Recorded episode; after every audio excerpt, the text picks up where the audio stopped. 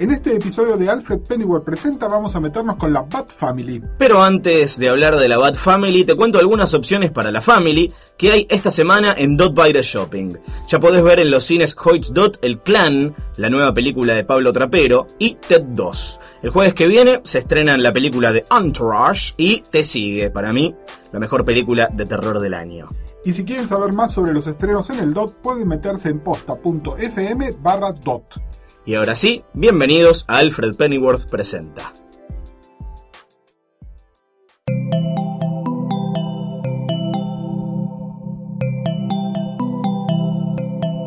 Estás escuchando Posta FM, Radio del Futuro.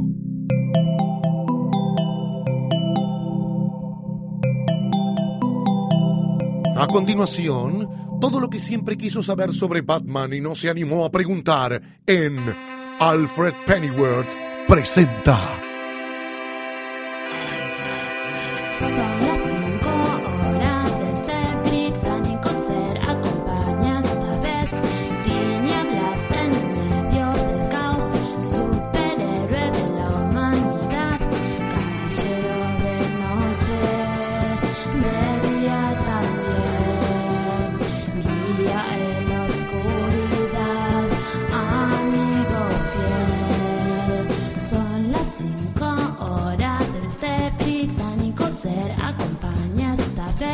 Hola a todos, bienvenidos a un nuevo episodio de Alfred Pennyworth Presenta, el episodio número 5 de la segunda temporada de este podcast de Batman que hacemos en Posta FM. Y digo hacemos porque yo soy Luciano Banchero, pero como siempre, por suerte, porque no podría hacer este podcast sin él, me acompaña Gus Casals. ¿Cómo estás? Muy bien, Luciano, ¿qué tal? ¿Cómo estás vos? Yo estoy muy bien acá tratando de digerir las novedades del universo Batman. Estoy muy contento con la repercusión que están teniendo estos episodios que son más, eh, tal vez, analíticos que didácticos, ¿verdad? Totalmente, y estamos contentos que a la gente le está gustando esto también. Y además, lo que deben haber estado notando las últimas dos, tres semanas, es que estamos agrandando el universo Batman, ¿no? Porque una de las cosas que queremos, vieron que estamos desmitificando muchas cosas de Batman.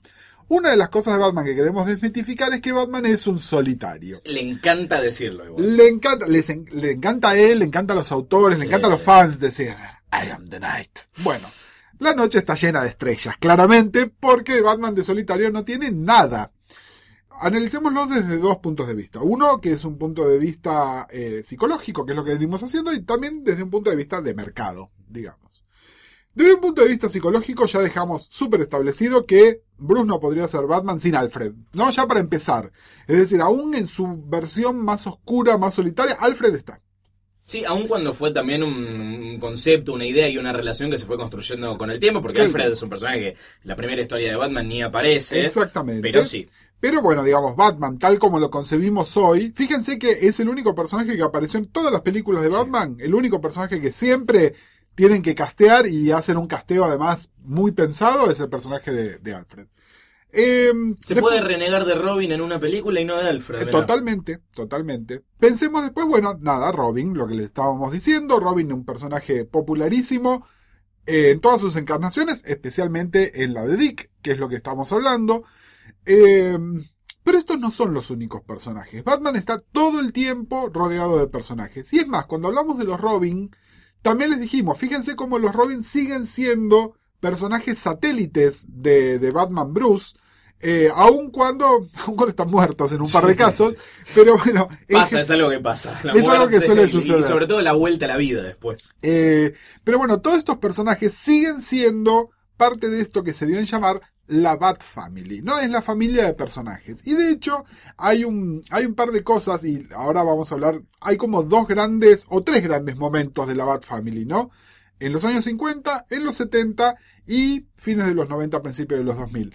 En principios de los 90 y fines de los 2000 hay también, y de nuevo vuelvo a, algo que les decía la semana pasada sobre la cosa del posmodernismo de Grant Morrison, ¿no? Del comentario del comentario, pero bueno, hay, hay viñetas donde se hace referencia abierta, ¿no? A esta, un lugar donde está eh, Dick, Tim, Jason, eh, Cassandra Kane, de la que ya vamos a hablar. Bueno, ¿no? Family. A medida que se te va haciendo más grande la familia, más complicado es que no te duden la identidad secreta, pero bueno, todos sabemos que en el universo de DC son todos muy ingenuos. Son todos muy ingenuos. Pero bueno, eh, al margen de eso, empecemos a ver dónde nace el concepto de Bat Family. Porque acá hay una serie de cosas que, que se contradicen, ¿no? Y los fans de un personaje dicen, no, esto se lo robaron a este otro, ¿no?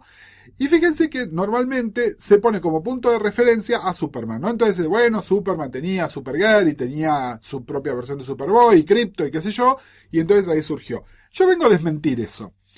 El concepto de Family no empezó en DC, empezó con personajes que hoy son de DC, pero que no son DC, que es la Marvel Family. Claro. Mi familia. Estamos que- hablando de Marvel, claro, vos sos el tío Marvel. Yo soy el tío Marvel. Arroba uncle-marvel eh, en Twitter, pero estamos hablando de Marvel, no Marvel Comics. Exactamente, estamos hablando del Capitán Marvel de Billy Batson, eh, que lo publicaba una compañía llamada Wiz Comics, que famosamente fue adquirida, lo- o sus personajes fueron adquiridos por DC, primero como licencia, luego adquiridos completamente, porque eh, a Wiz no se le permitió seguir publicando este personaje porque era básicamente consideraban una copia de Superman. ¿Hasta qué punto era una copia de Superman y hasta qué punto Superman le copió otras cosas está por verse? ¿Por qué? Porque el concepto de familia de superhéroes salió en Marvel. Primero apareció la hermana de Billy, que es Mary Bromfield, apellido distinto porque eran adoptados. No estamos hablando de la Marvel pero Cuando que era hagamos eh, Billy Watson presenta. Exactamente, que era Mary Marvel, después apareció el Capitán Marvel Jr., después aparecí yo, el tío Marvel, apareció Toki Tony, aparecieron los Lieutenant Marvels, es decir, apareció una familia expandida de personajes en los años 40. Y acá, esto es lo que quiere decir. eh, Superman en los años 40 sí tenía un elenco eh, extendido, pero que no eran super nada. Eran Lois y Perry White y etcétera, etcétera. Eh, Batman de los 40, bueno, sí, estaba Robin y Alfred que aparecía o desaparecía según la necesidad del momento. Pero no tenía un elenco de personajes gigante más allá de, bueno, la galería de villanos. Exactamente. Donde primero aparecen estas versiones, que son como la versión femenina y la versión juvenil. Básicamente de eso se trata cuando hablamos de familia de personajes, ¿no? Un personaje femenino y una versión juvenil del personaje. eh, en la historieta es con el Capitán Marvel. Obviamente, Capitán Marvel en ese momento, ustedes no se dan idea lo que vendía. Vendía más que Batman y Superman puestos juntos. Por eso es que DC le hizo el famoso juicio a, a la a los que los publicaban. Pero bueno, el tema es, la gente de DC tomó alguna de estas prácticas y especialmente en los años 50, y se acuerdan que les decíamos, en los años 50 eh, apareció como esta especie de puritanismo, ¿no? Y como que se quiso, el personaje de Batman hubo que limpiarle muchas cosas. Y una manera de limpiar esto, aparte de darle más protagonista a Robin, fue incluir el concepto de la Bat Family. El concepto de la Bat Family estaba basado en cuatro personajes, uno de ellos muy menor, pero no por eso menos simpático, que es Ace the Bat Hound, que es un perro. Un perrito, sí. Un perro, Como sí. Superman tenía cripto. Exactamente, que era un perro con capucha para que nadie reconociera su personalidad Qué secreta. lindo. Faltaba que le pusieran los lentes, ¿no? Exactamente. Bien. Pero bueno, en realidad lo fuerte de esta época es que aparece por primera vez el personaje de Batwoman, La Batimujer. la Batimujer, que era el personaje de Katy Kane, que era básicamente una versión femenina de Bruce Wayne, pero coqueta. ¿No? Este, su traje era medio amarillo y su, en lugar de tener un baticinturón con sus cosas, tenía una cartera monísima. Eh, y se quejaba de cosas tales como que se les quebraba una uña y lo único que le interesaba, digamos, Katy Kane en esa época cumplía una función eh, más que de Supergirl, pónganle, que de nuevo es un personaje anterior a Supergirl, pero más que esa función, cumplía una función eh, de Lois Lane. Claro. Era la que lo quería seducir a Batman. Y había muchas historias, las No te pasa el test de Bechdel. No, no te lo pasa, manera. pero ni a ganchos. Eh, y de alguna manera, el, el- algo que se practicaba mucho en los años 50 era hacer la historia imaginaria, ¿no? Como que las otras no lo eran. Claro. Eh, que era una historia, era como una especie de un what if, ¿no? ¿Qué Sí, no pasaría estaba, si? no estaba en continuidad. Eh, pero o, lo que era continuidad en ese momento. en las historias imaginarias siempre era qué pasa si Batman y, y Batwoman se casan y tienen niñitos, ¿no? Era, era como que parecía esto. El tema es, el personaje de Batwoman prendió, prendió bastante, y entonces se presentó un segundo personaje, es decir, así como Batwoman estaba para Batman, apareció la primera Batgirl, que no era Batgirl como la conocemos, era Bat-Girl. Claro. Eh, Y no es tampoco el personaje que, que después fue. No, no era Bárbara Gordon. No, no, sino que se trataba de Betty Kane. Sí. Betty Kane era sobrina de Katy Kane y era como una, una Robin para Batwoman que tenía una pollerita con los mismos colores que el traje de Robin y obviamente le estaba detrás de Robin y Robin era, ¡uh, chicas! ¡uh, qué asco! No había una Bat Bitch que, que estuviera atrás de Ace de Bat Hound. la única que falta. Bueno, a ver, en parte estos personajes fueron presentados, ¿se acuerdan cuando les hablamos, no? De Seduction of the Innocent y de esta cosa de los tonos homosexuales que había en la historia de Batman, era una manera de meter personajes femeninos, pero Sí. también de expandir el universo de personajes. Y en esta época también aparece un personaje que yo creo que es uno de esos personajes divisivos, pero divisivos como poco, que es el personaje de Batmite. Que acá los que leyeron Novaro en su momento o vieron la serie animada de principios de los 70 lo conocen como Batmito. Sí, o- y eventualmente los que vieron los dibujitos animados lo conocieron como El Batiduende. Bueno. esto eh, se edita. no, no, esto no se edita porque es, es muy descriptivo. Bueno, el personaje de Batmite es un personaje que sí era abiertamente un comic relief, cumplía una función más, algo que a Grant Morrison le encanta, que era meter un elemento sobrenatural en las historias de Batman. Entonces podían generar una serie de escenarios para el personaje que el personaje realista, entre comillas, de callejero de la noche, no podía tener por medio de este personaje. Y obviamente cuando se hizo la primera serie animada, esta que les decimos de, de principios de los 70, eh, piensen que siempre se pensaba animación como algo para chicos y entonces era una manera de poner un elemento así como más juguetón. Obviamente, y esto hay un, hay un consenso absoluto que diluyó al personaje de muy mala manera, de a poco fueron desapareciendo Batman, fue desapareciendo Ace de Bathound, fueron desapareciendo Kate y Betty Kane. eh, y de Poco hecho, serio. poco serio. Y de hecho, cuando se hace el relanzamiento del año 63, ninguno de estos personajes se volvió a mencionar nunca más, hasta que un par de años después apareció Bárbara Gordon. Pero ¿qué pasa? Bárbara Gordon, aparte de la de la aparición en televisión y que tenía este, esta cosa de que era la hija del comisionado Gordon, era otro tipo de personaje. Eh, como les decíamos la semana pasada, había una, una cosa de edad interesante donde estaba en el medio entre la edad de Dick y la de Bruce, suficiente como para que Bruce la encontrara atractiva, pero no dejara de verla como una hija, que Dick considerara como que estaba fuera de su rango, y acá, obviamente esos cómics tampoco pasan el, el test de Bechdel, pero sin embargo, estaba un poquito más cerca, es un poco más un personaje femenino con la sensibilidad actual que podríamos pensar a un personaje femenino.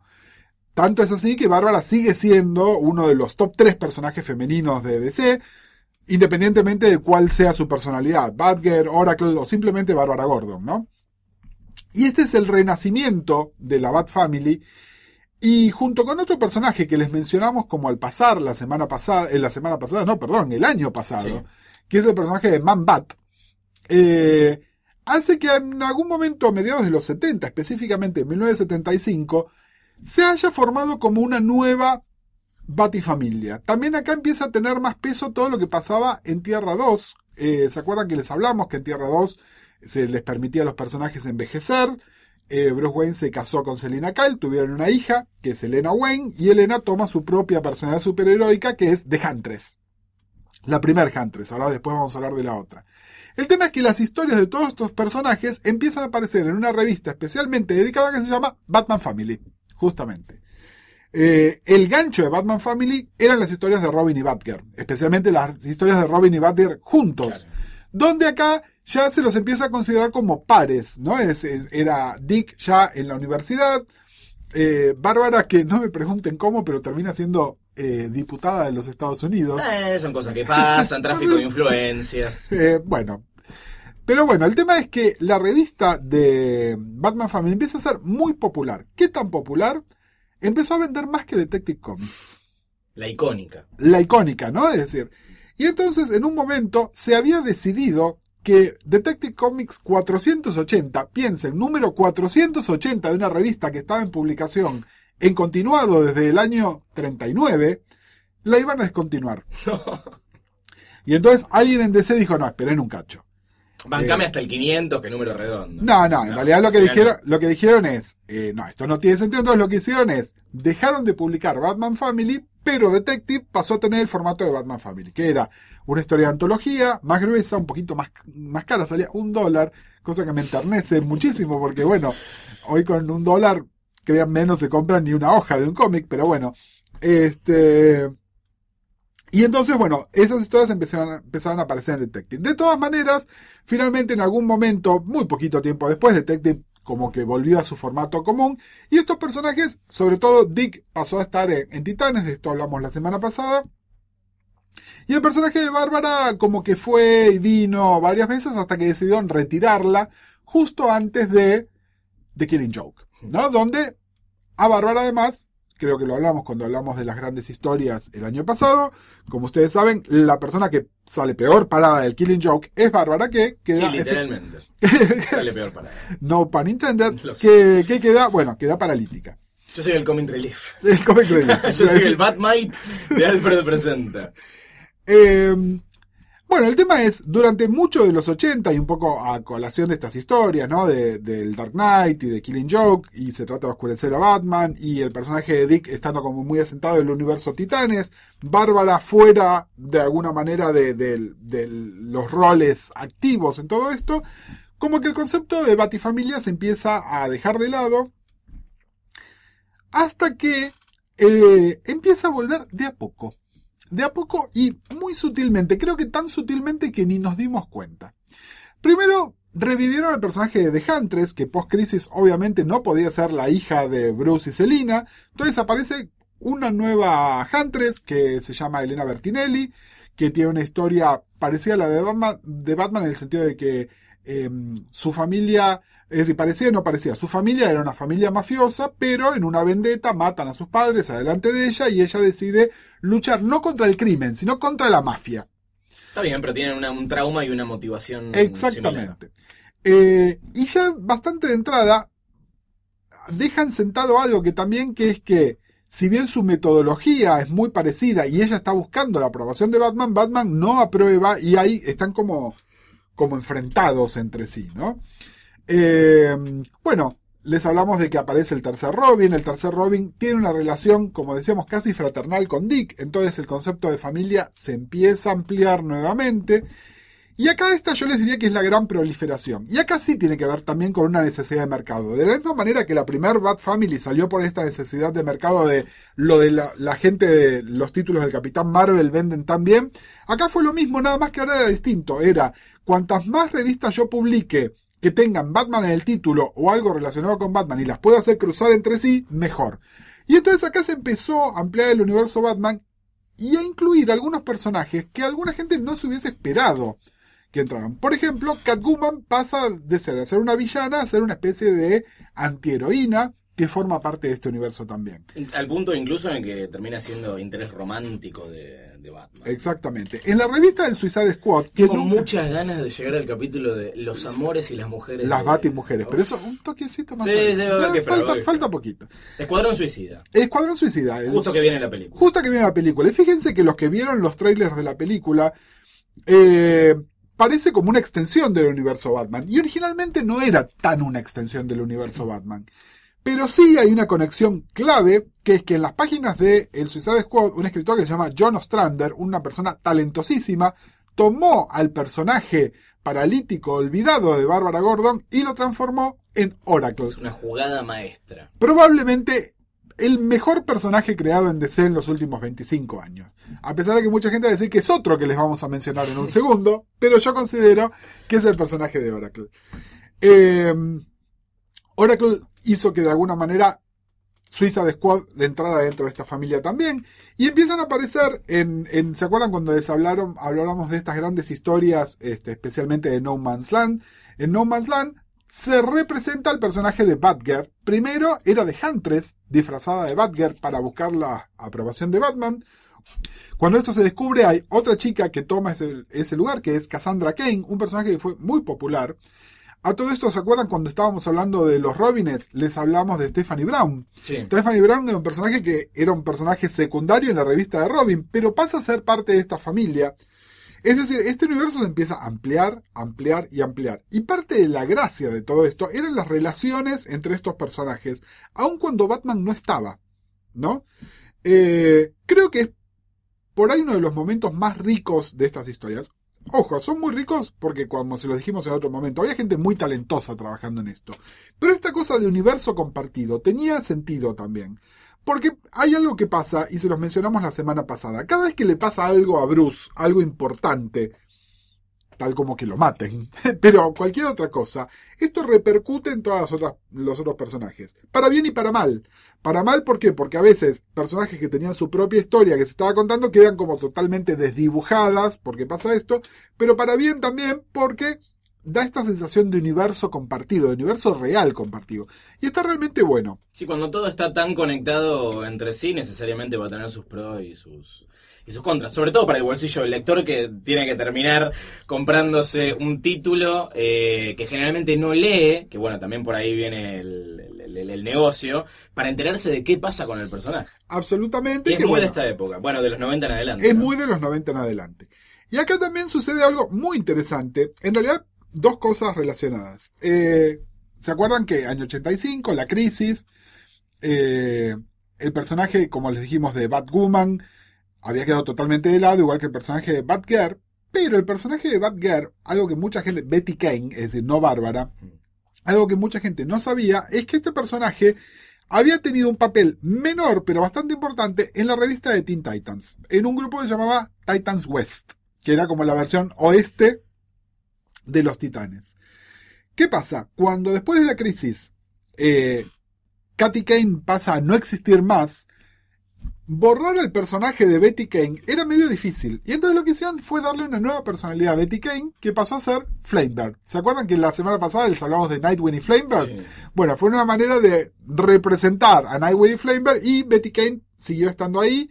Eh, después tuvo un rol bastante interesante en la revista de Hawk and Dove, que no es un título de Batman, pero de alguna manera...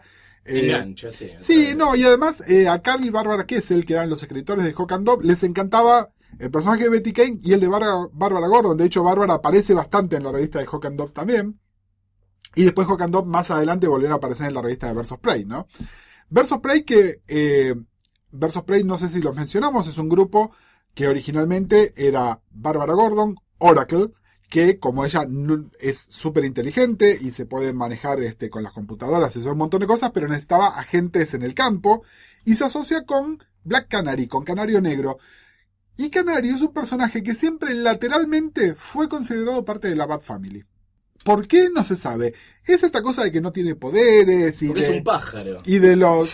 ¿Pero qué tiene que ver los pájaros con los murciélagos? Robin, murciélagos, eh, ah, Nightwing, alas, viste, por la más mínima Bueno. asociación lo traes acá.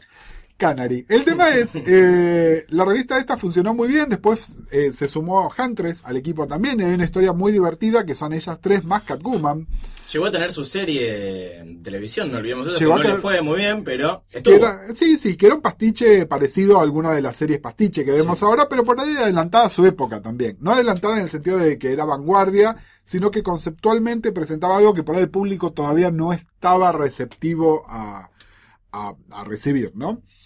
Eh, ¿Por qué les estaba mencionando esto? Porque bueno, fíjense que esta familia de personajes se empieza a expandir en otras direcciones. Los que hayan leído el, el- Dark Knight eh, también vieron que tiene un personaje bastante importante, Oliver Queen, ¿no? Green Arrow, como una especie de Bati personaje, una lección que no fue perdida en los guionistas de Arrow de la serie actual. Fíjense que Arrow toma dos cosas. Primero, que es una serie de Batman sin Batman. Y, segundo, el concepto de familia es muy fuerte. Es decir, Arrow, la gracia de Arrow es que aparecen todos estos personajes secundarios, que es básicamente la Batifamilia sin ser la Batifamilia. ¿No? Es decir, es algo que prendió y prendió muy fuerte. Y a fines de los 90 también, les contaba lo de Betty Kane. ¿Por qué? Porque se decide representar al personaje, no ya de Katy Kane, sino al personaje de Kate Kane. La Es Batwoman eh, exactamente. original. Y aparece una nueva Batwoman, obviamente es una Batwoman repensada para el siglo XXI, es una Batwoman que tiene como característica distintiva dos en realidad. Una es su sexualidad, que es abiertamente lesbiana, y la otra que es una persona que tiene un background en el ejército, entonces tiene una, prese- una preparación que tiene que ver con lo militar, ¿no? Lo que la hace sumamente efectiva. Versiones más nuevas, y esto se lo comentamos hace un par de semanas, hace que Kate y Bruce sean primos, una chanchada que no tiene nada que ver, que arruina lo que es un gran personaje que forma parte de esto de la familia empleada. Y aparte el concepto de que podés ser parte de la familia sin ser necesariamente que, que haya un vínculo de sangre o adopción o lo que sea, familia literal. Exactamente, pero bueno, esto ayuda de todas maneras, porque cuando aparece el vínculo de sangre literal que decimos en la forma de Damian Wayne, a Damián también se lo incluye dentro de esa familia como el hijo casquivano, ¿no? Porque justamente lo interesante de la dinámica de familia, cuando está bien llevada, y por eso me refiero ya a los escritores de los años 2000, ¿no? Y, y digamos, tomando lo que hicieron gente como, como Dixon, pero básicamente Morrison y Snyder, eh, hacen una cosa muy inteligente de tomar, bueno, si todos estos personajes son hermanos o son subrogados de hermanos, tienen estas relaciones ambivalentes que tenemos todos con nuestros hermanos, aquellos de ustedes que tengan hermanos, donde por un lado eh, los amamos y tienen nada, ¿no? El famoso You have my back, ¿no? Te van con todas. Y por otro lado los odiamos a nuestros hermanos porque tenemos celos. Creo que en la relación, sobre todo Dick, Jason, Damián, Tim no, porque Tim, eh, como se los comentamos en su momento, ¿no? Por el hecho de que además durante bastante tiempo los padres de Tim siguieron vivos, pero los otros tres, que son de alguna manera los huérfanos, que pueden haber sido adoptados o no por Bruce, hay como una rivalidad, como una cosa fuerte de rivalidad que es interesante. Hay algo también que me parece que, y, fíjate que me, me llama la atención que Morrison no lo haya hecho y que en cualquier momento lo va a hacer alguien. Eh, hay un mito que es el mito de la horda primitiva, que es de alguna manera el que instala el, lo que es el complejo de Edipo, ¿no? El mito de la orden primitiva es que había como una especie de, de figura paterna abusadora que tenía todas las mujeres para él y sus descendientes lo terminan matando. Y ahí es donde se, de alguna manera, queda instalado el tabú del Edipo también. Y fíjate que es muy interesante, sobre todo teniendo personajes como Damián y como Jason, que nunca hayan hecho esto, ¿no? Donde estos hijos subrogados de Batman se le hayan eh, vuelto en contra. No me extrañaría que fuera una historia, probablemente Damián es muy chiquito todavía. Pero no me extrañaría que fuera una historia, de nuevo, es una historia morrisoniana, pero así a recontra full, ¿no? Ya dijo es que va a escribir más, así que. es al que, le, al que le gusta jugar con esas cosas. Lo que pasa es que funcionaría mejor con un Damián que tuviese. Nada, ya hubiese pasado de la adolescencia, ¿no? Como para resignificar esta cosa del complejo, del complejo, sí, edípico de otra manera. Em, pero bueno, y esto que les decía hace un rato, hay, hay viñetas en ese momento donde aparecen todos estos personajes, hay una ilustración muy linda, de hecho, donde están Batman, Robin, Nightwing, Red Robin, que es eh, la personalidad de, Tim, Robin en la figura de, de Damián, Red Hood, eh, Cassandra Kane que deja de ser Batgirl y empieza a ser un personaje que se llama Black Bat que apareció muy poquitito. La Batgirl de ese momento, que fue Stephanie Brown, que se lo comentamos la otra vez, que después volvió a ser spoiler. No quiero dejar de mencionar eh, en todo esto, hablando de personajes que tienen su propia serie y después se integran al universo Batman, a The Question, que fue primero, bueno, Big Sage. Y después fue René Montoya, que el capítulo de la policía y Jim Gordon Ya, ya vamos a es hablar. parte de la Bat Family, pero de otra manera muy diferente. Exactamente, pero bueno, estas son, fíjate que son incluso también relaciones que empiezan a aparecer por fuera de los títulos principales, ¿no? Porque Claro. parte de la gracia de la historia de René además fue como René también es famosamente lesbiana, entonces cuando empieza a tener una relación con, Kat, con Kate Kane y empieza a pasar por otro lado. Pero bueno, sí, hay personajes de la misma manera que pasa con Black Canary, pasa también con The Question, que a veces se lo considera, o con Green Arrow, que se los considera personajes que son parte de la Bat Family, el Suicide Squad, en su encarnación original. Obviamente los villanos dudosos, y dentro de los villanos dudosos tenemos que hablar, y le vamos a dedicar más tiempo otro día de todas maneras, a, yo vieron que les dije, el personaje más interesante de ser los últimos 25 años es Oracle, mucha gente va a considerar que ese personaje en realidad es Harley Quinn. Mm. Eh, si Harley la tenemos que poner del lado de los villanos o no, bueno, su inclusión o no en el Suicide Squad es otro tema. Pero de alguna manera tenemos que, no podemos dejar de considerarla un personaje de la Bat Family también, ¿no? Y de hecho hoy un personaje de la Bat Family que por ahí es hasta más popular que la mayoría de los otros personajes de la Bat Family propiamente dicho. Si todavía no tuvo la, la- la cosa de volverse aliada, como sí pasó con Catwoman, Sí. eh, pero sin duda es un, un revés de esta popularidad. Yo creo que va a virar un poco hacia el lado del bien eventualmente. eh, pese a que hoy la gracia es que es una psicópata que, que- que anda en rollers con un mazo. Yo de todas maneras, como para recomendarles una cosita de, de Bat Family, que no es abiertamente de Bat Family y que no es una gran historia, pero sin embargo este elemento lo toma muy bien, es Batman Hash. Mm. Eh, Hash, como la idea era meter absolutamente a todos los personajes que había, hay algo, hay algo lindo de cómo utiliza todos estos personajes. Bueno, además redefine de una manera drástica la relación de, de Bruce y Selina, pero aparecen casi todos los otros personajes también. Y algo de esta dinámica de cómo se llevan unos con otros. Estas relaciones intrafamiliares que, de nuevo, insisto, fíjense que en las relaciones de nuestras familias, nosotros no nos relacionamos por intermedio de nuestros padres, siendo Bruce en este caso el padre. Nos relacionamos entre nosotros. Y lo rico de la Bat Family, tal como está concebida hoy, es esto. ¿Hasta dónde llega la Bat Family? Bueno, hoy en día eh, DC está intentando expandir su mercado. Vamos a ver cómo le sale. Y el principio de todo esto tuvo que ver con una redefinición clave del título de Batgirl. De hecho, al fenómeno de sacar nuevos títulos con un punto de vista fuera de continuidad y medio como la palabra en inglés es whimsical, ¿no? Eh, se lo llama Batgirling, ¿no? Como hacer, hacer la gran Batgirl sería.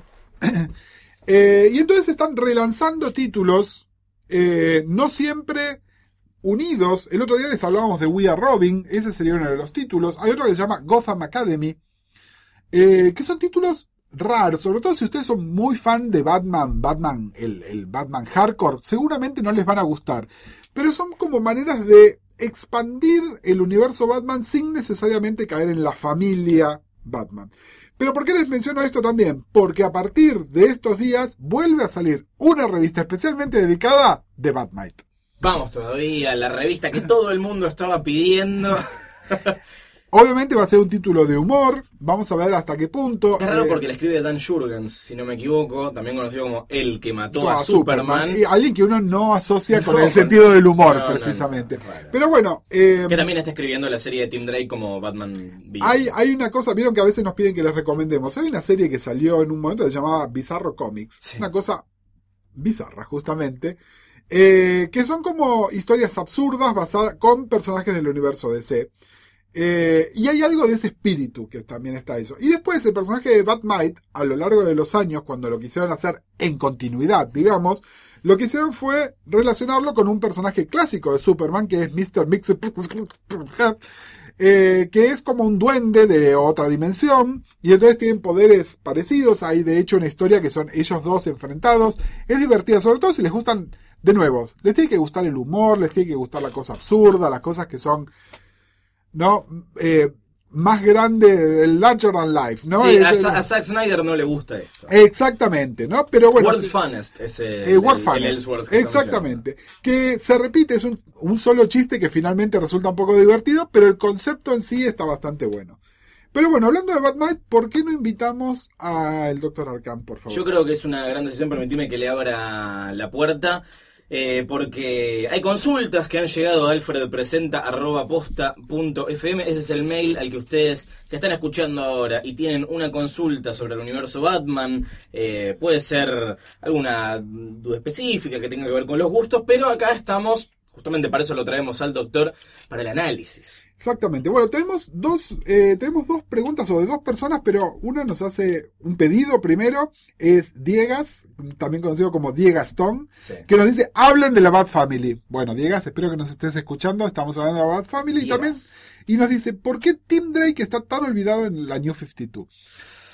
Eh, yo no sé si está olvidado, me parece que está medio relegado. En Está realidad. mal O sea, utilizado. sí. Y que creo que en realidad la pregunta que nos está haciendo Diegas acá es, es, es esa, ¿no? Eh, ¿Por qué se lo usa o se lo usa mal? Yo creo que lo que pasó es que se encontraron con que es medio redundante y es medio redundante porque la gracia y por el motivo por lo cual por el cual todos los Robines funcionaban era porque había una diferencia de edad y de agenda entre todos ellos. Mm.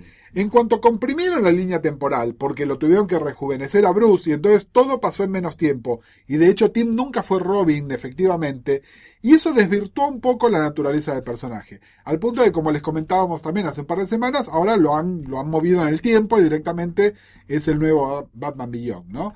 Eh, me parece que pasa por eso, nada, creo que con Luciano lo hemos establecido fuerte, como nos gusta Tim, ¿no? Que nos parece un gran personaje. Se lo trató de, de- instalar en su momento cuando Morrison estaba entre Final Crisis y el relanzamiento, con, con, con Bruce viajando en el tiempo, tratando de regresar al presente, y Dick Grayson como Batman y Damian como, como Robin. Tim era el encargado de... eh, encontrar las pistas que iba dejando Bruce a lo largo de sus viajes temporales. Así que es como que cada tanto se acuerdan de que hay un Tim Drake en algún momento fue Robin, o ahora no. Pero, pero sí, es, es para lamentarlo. Es para lamentarlo, totalmente. Y después tenemos a Pepo, que es P. Mariño, que nos dice, espero que en Alfred Presenta hablen de Bad Night, no se van a animar. Mirá, Pepo, lamento informarte que sí nos animamos. Pero no, quiero eh, meterme un poco detrás de, de este desafío que nos No, hace Pepo. Yo creo que Pepo lo que está diciendo es a ver si se animan a meterse con esta cosa que muchos consideran como una pavada. A ver, yo considero que sí, que Batiduende, sobre todo en la versión de la serie animada, del, era, era una pavada era una pavada molesta. Eh, pero creo que hoy en día hay lugar para todo. Y creo que esta, esta es la vuelta de tuerca interesante de DC.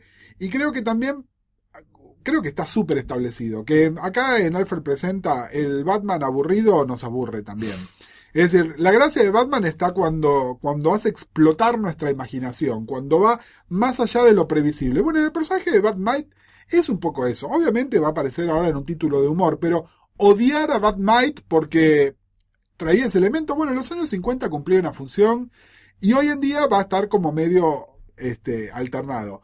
No quita que me encantaría que un personaje, un gran escritor, y por un gran escritor me refiero a un gran escritor que maneje bien lo sobrenatural, y se me vienen tres nombres a la cabeza, uno que sé que no lo va a hacer, que es Moore, otro que estaría buenísimo que le hiciera, que es Gaiman, tal vez Morrison, que hiciera una historia con Batman en continuidad con Bruce. Sí. ¿No? Porque eh, pocas cosas son más divertidas que cuando Bruce se tiene que reír. Y no reír como al final de The Killing Joke, donde nos dan ganas de cerrar Arkham con llave y no volver a abrirlo nunca más. Sino eh, con esta cosa de que, bueno, a ver, Bruce no. Bruce, si es todo lágrimas, es un plomo también. Eh, no, alivianemos un No poco. más lágrimas. No más lágrimas. No, no más lágrimas, exactamente. Y creo que, mira, qué buena idea para cerrar. El concepto de la Bat Family es no más lágrimas. Es, Bruce, vos perdiste a tu familia, construiste otra familia. Hay una familia que está buenísima. Alfred presenta arroba posta punto fm, ese es el mail al que pueden escribirle al doctor Arkham. Muchas gracias, Buscasals, como siempre ha sido un placer. Gracias, Luciano, a vos. Es un placer para mí también. Y la semana que viene volvemos a escucharnos en esto que es Alfred Pennyworth presenta.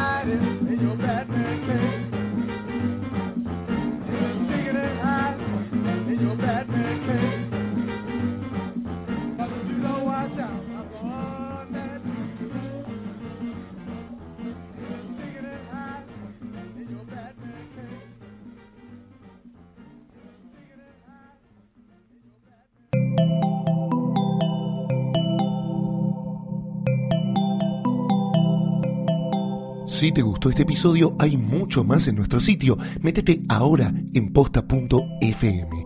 También puedes llevarnos en tu teléfono. Busca Posta FM en las tiendas online de Android y Apple.